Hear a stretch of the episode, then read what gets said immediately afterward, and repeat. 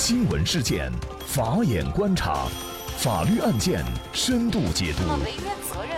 传播法治理念，解答法律难题，请听个案说法。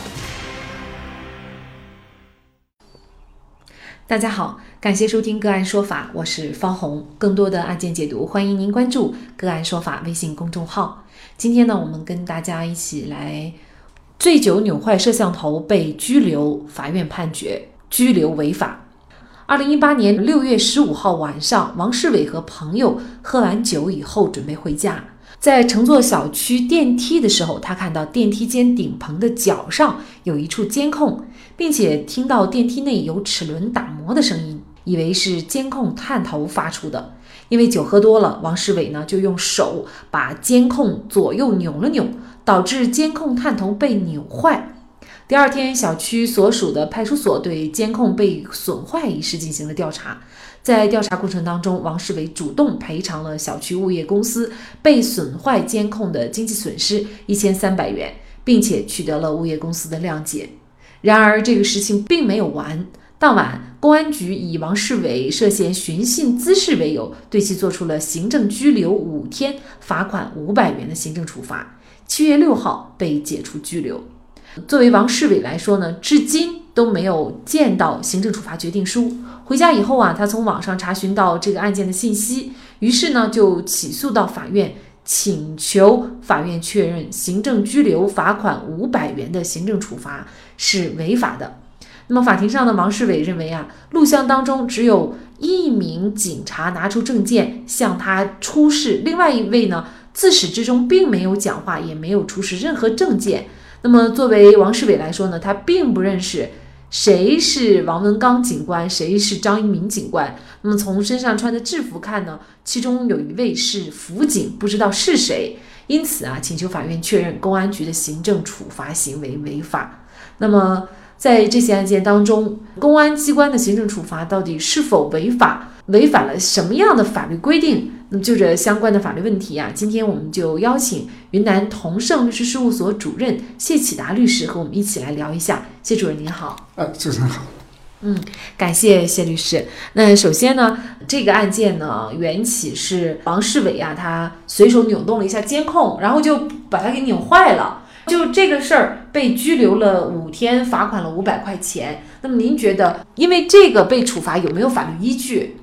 这个按照法律的规定，属于违反治安管理处罚法的规定。一个看它程序方面是否合法，还有它的实体方面，那么是否也符合法律的规定。本案当中呢，他已经获得受害人的谅解，已经赔了这个损失。按照规定呢，已经获得这个谅解，这种的话可以减轻啊，或者是免于处罚。在这个治安处罚方面，他是可以就是不拘留的。本案当中，他实际的损失才这一千三百元，那么他也赔偿这个损失，并且得到谅解。处罚不是目的，关键是要教育人，可以免除处罚，不用拘留的，更能够体现它的合理性。其实我们来看，公安局的依据是涉嫌构成寻衅滋事，他这个是扭坏摄像头，跟这寻衅滋事有什么？具体的关系，具体什么样的行为又可以定为寻衅滋事呢？寻衅滋事呢，它体现的就是说任意的辱骂、殴打、强买强卖、故意毁坏公私财物。嗯啊，寻衅滋事，一个是违反治安。处罚法，一个是违反这个刑法，在没有达到这个刑事违法的这个点，那么他是用这个治安处罚。那么也就是这个案件，它就主要涉及到是故意损坏公司财物这一块儿的哈。那么其实这种行为在日常生活当中也比较常见哈，因为我们很多人觉得它不是自己的东西，可能就不会那么爱护。比如说这个共享单车，为什么现在经营不下去了？其中有一个原因就是大家很不爱护它，然后可能会随意的破坏它，因为觉得那个不是。自己的哈，但是如果达到一定的数额，事实上这些行为它都是违法，严重的还是犯罪哈。嗯，就像本案当中王世伟，他可能觉得自己随手扭动一下摄像头啊，可能不觉得是多么严重的行为，但是已经是损坏了公司财物了，所以就是一个违法的行为。那当然了，这个案件呢还有一个关键点，就是王世伟呢，他认为公安处罚违法的主要的。依据或主要的点就是在于一个程序的问题，就是他认为呢，当时讯问他讲话的两名警察当中有一名是辅警，那一名是警察，但是呢，在最后的记录当中呢，他就显示，那么询问他的两位呢都是民警，也就是不包括辅警，那么他就以这个为由来起诉，请法院来确认公安局的这个行政处罚行为违法，这样的一个理由可以成为最后确认。公安局行政处罚违法的一个法定理由吗？嗯，这个可以的，因为这里面的话，它体现两个方面，就是在成绩方面，就是有明确规定啊，执法人员在执法的时候，你不能少于两人。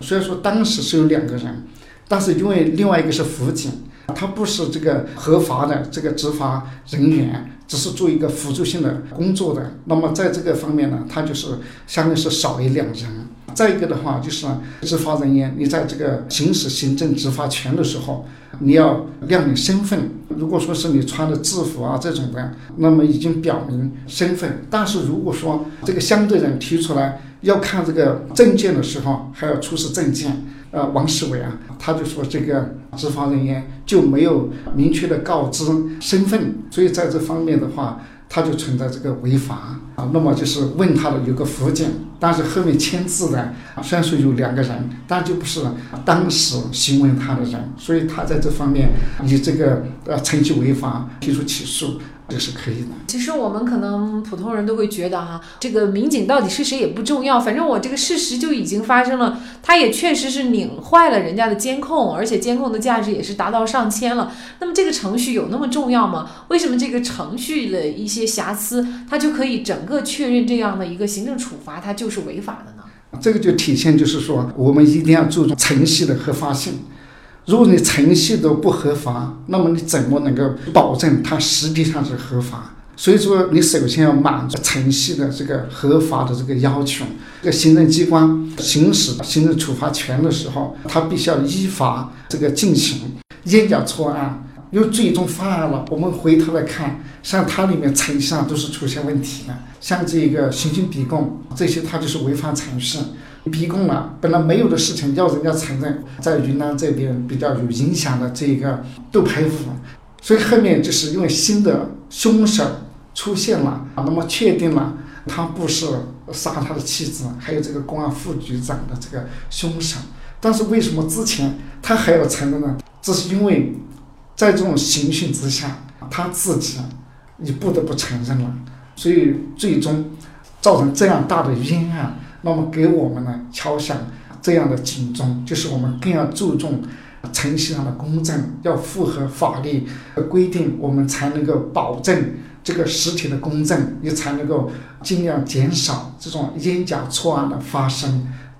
关于周立波这个藏毒啊这个案子，这个毒品是从这个周立波的车上那么搜出的。啊，构成这个犯罪那是没有问题的啊，但是就是因为他程序方面出了问题，所以说啊，最终啊确定这个呃周立波这边就是无罪啊，不受处罚，所以这个也体现了就是程序的要求。所以像周立波这个案子，那么你当时那程序呃不符合法律的规定，那么你尽管搜出了这个毒品，那我怎么知道这个毒品是在我身？车上收到了，还是你自己装毒品来陷害我的呢？哼，所以这个就是要体现这个程序的公正，才能够最终确定这个实体的这个公正。那么这个案件呢，烟台市芝罘区人民法院呢，他审理认为啊，说根据公安机关办理行政案件程序规定第四十条规定，就是调查取证时，人民警察不得少于两人，并表明执法身份。第六十三条第二款规定，办案人民警察应当在询问笔录上签名。那山东省公安机关。警务辅助人员管理办法试行第四条第五条也规定，警务辅助人员统称辅警，辅警不具备执法资格，应当在公安机关及其人民警察的指挥和监督下开展辅助性工作。第十条规定，勤务辅警负责协助公安机关执法岗位民警开展执行执勤和其他警务活动。履行职责的内容是协助讯问和询问笔录。那么本案当中呢，被告的烟台市公安局芝罘分局在询问的时候呢，虽然有两名人员在场。也就是民警王文刚及一名辅警。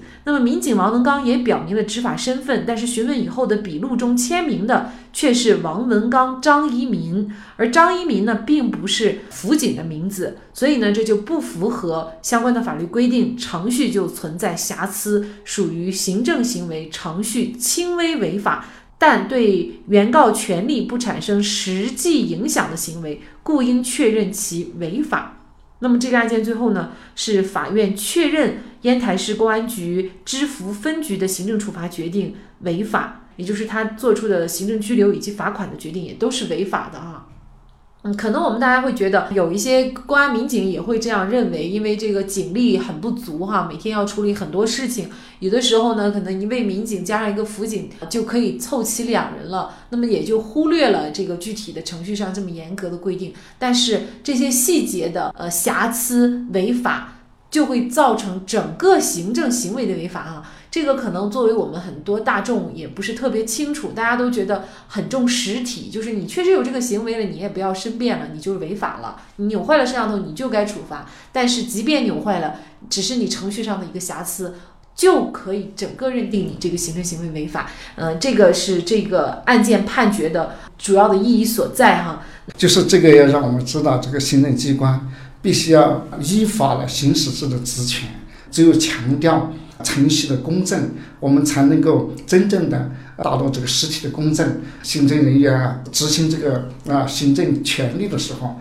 一定要依法依规的进行，特别就是要注重这个程序符合法律的规定